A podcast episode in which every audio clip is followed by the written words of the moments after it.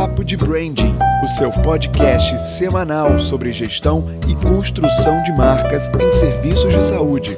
Apresentação: Bruno Garcia. Senhores, bom dia, boa tarde, boa noite. Está começando mais um Papo de Branding, o podcast da Medical Branding sobre construção de marca e gestão em serviços de saúde. O meu nome é Bruno Garcia, sou professor e profissional na área de marketing e negócios e sou fundador também do portal e do curso Medical Branding, onde eu compartilho ali ideias e insights sobre esse universo. E o Papo de Branding é o nosso encontro semanal, a nossa pílula semanal de conhecimento sobre tudo referente à gestão e construção de marca em serviços de saúde. E hoje nós vamos debater um tema bastante corriqueiro, né, quando se fala em construção de marca, que é o seguinte: a construção de marca depende sempre de grandes esforços em comunicação? Isso é um, é um questionamento muito comum e, e ele é válido, porque o, senso comum nos diz o quê? Que a marca é reflexo, sim, dos esforços de comunicação de uma empresa. Então, como a gente tem ainda um olhar muito tradicional a respeito de marca, que já comentamos sobre isso num episódio anterior, e qual seria esse olhar, né? Bom, a marca é para tornar a empresa mais conhecida ou para tornar a empresa reconhecida. Então eu preciso que mais pessoas conheçam da minha marca para que o meu trabalho ou aquilo que eu vendo se torne mais aceito e se torne mais conhecido. Já vimos que essa é uma visão parcial em relação às marcas, porque na verdade a função hoje de uma marca é representar uma série de valores, uma série de significados, uma série de questões que circundam ali ao redor do serviço ou do produto que é entregue. Então, é, o objetivo da marca não é se tornar só conhecida, né? não é que mais pessoas vejam e identifiquem. Claro, se as pessoas verem a marca e identificarem, isso já é um excelente sinal, mas isso não é tudo. A marca precisa de fato gerar um link emocional e gerar uma conexão. As pessoas precisam entender que vendo aquele símbolo ou aquele nome ou aquele conjunto entre símbolo e nome, elas estão diante de um serviço X ou de um produto Y e que esse produto tem essa e aquela outra característica, ou que esse serviço é de, dessa natureza ou daquela, ou que tem uma determinada reputação, tem, uma determinada, tem um determinado histórico. Olha quanta coisa está envolvida ali ao redor do símbolo, que a gente está chamando aqui de marca, e que não é simplesmente tornar alguém ou alguma coisa mais conhecida ou mais reconhecida entre o público. Mas quando eu olho, sim, por esse ponto de vista tradicional de que a marca é, tem como objetivo fazer com que mais pessoas conheçam aquilo ali, aí de fato uh, o esforço de comunicação vai parecer sempre a principal ferramenta. Afinal de contas, como eu faço para algo um nome ou um profissional é, no caso aí focando mais em serviços de saúde, como eu faço para uma clínica, um profissional, um hospital, ou um consultório se tornarem mais conhecidos? Bom, uh, o senso comum vai te dizer, né, não precisa nenhum especialista para isso. Bom, tem que botar a boca no mundo, tem que fazer com que as pessoas é, conheçam o que você faz, tem que fazer com que as pessoas conheçam o seu nome. E aí, é que mora o grande perigo e o grande erro das estratégias de marketing trabalhada no setor de serviços em saúde, porque muitas vezes orientado por esse senso comum ou orientado por profissionais que também não agregam muita coisa, que só estudaram pela, pela cartilha do senso comum, qual vai ser a orientação a seguir? Né? Olha, vamos trabalhar com esforços de comunicação sim.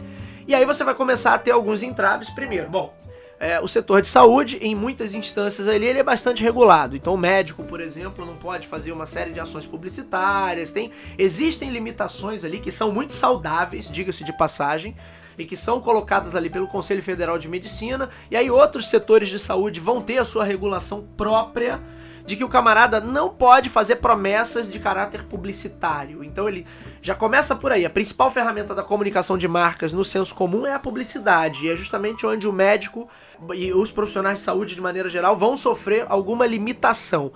Então você vai parar a pensar, bom, eu preciso me comunicar, mas eh, essa comunicação já, já vai ser um, um, um, tanto quanto capenga ou problemática, porque eu tenho as limitações naturais do meu setor. E se eu dissesse para você que na verdade você não precisa se comunicar dessa maneira e que isso, que você pode até fazer, obviamente, eu não estou descartando ou, ou, ou, menosprezando a importância da comunicação. Então, o médico, o consultório, a clínica, o hospital, eles precisam da sua estratégia e da sua abordagem de comunicação. Mas não é isso que vai, de fato, construir a marca. A marca é, em serviços de saúde, ela é um esforço que é construído internamente. Então, ao invés de eu me preocupar em e aí o, o, grande erro, porque você jamais vai ver nenhum consultor de comunicação, de marketing, não sei o que, falando isso. Na maioria deles não fala, vai bater sempre na tecla da comunicação. Porque eu preciso sim melhorar a estrutura, melhorar meus processos, melhorar o diálogo, porque desde o momento em que o meu paciente, independente do tipo de serviço de saúde que eu estou oferecendo, mas desde o momento que esse paciente entra no meu processo de atendimento, ele entra na minha estrutura de atendimento, aí sim ele está construindo uma percepção de marca. Por isso, eu já disse isso aqui em outros programas, né? A construção de marca em serviços de saúde é um esforço que se dá internamente. Ele é um esforço que se constrói internamente e é ali que ele gera resultado. É ali que a percepção de marca, de fato, é construída, consolidada na mente do paciente. Que você faz dali para fora, o que você coloca é, como esforço promocional, no sentido promoção, no sentido de comunicação, né? Porque é, tecnicamente promoção é no sentido de promover e a galera que usa aí como sinônimo para desconto. Então, no sentido dos esforços promocionais que você faz da porta para fora, é, eles têm um impacto mínimo no processo de construção de marca, porque não é o que o camarada, o que o paciente vê sobre você, e sim o que ele vivencia junto com você, que vai ter um impacto fundamental nesse processo de construção de valor. Ou seja, quando eu uso da comunicação, e eu digo aí unicamente da comunicação, para esse processo de construção de marca, eu tô caindo num erro gravíssimo, porque na verdade eu tô colocando dinheiro, recurso, esforços em algo que vai ter um meio efeito, vai fazer com que as pessoas olhem, eventualmente reconheçam você, lembrem de você, mas é só isso. A tua marca não agrega nenhum valor ali naquele processo externo. Onde ela agrega valor? É no processo interno. E esse processo externo, quando existe, é unicamente para gerar esse link de recordação. Olha, é aquela clínica. Olha, é aquele profissional. Olha, é aquele consultório. Olha, é aquele hospital. Mas repara que esse esforço gerencial interno, ele sim é decisivo, e não o esforço externo. Infelizmente, como boa parte da galera bebe ainda na cartilha do marketing de produtos e não olha quase nada para o marketing de serviço, vocês vão ver aí, olhando ao redor, inúmeros negócios e profissionais ligados à área da saúde que se colocam como se fossem produtos de bens de consumo. E eles se colocam na maneira como eles oferecem a coisa, na maneira como eles se vendem e na maneira como eles comunicam. E aí você tá, mais uma vez, diante de um erro. Essa comunicação, ela quase sempre não gera valor nenhum e pelo contrário, se ela for muito incisiva em alguns aspectos que são aspectos clássicos do marketing de produto, ela acaba sendo prejudicial para a percepção que o paciente, o consumidor em geral, vai ter em relação ao seu serviço em saúde. Então, amigos, esse foi o papo de branding desta semana.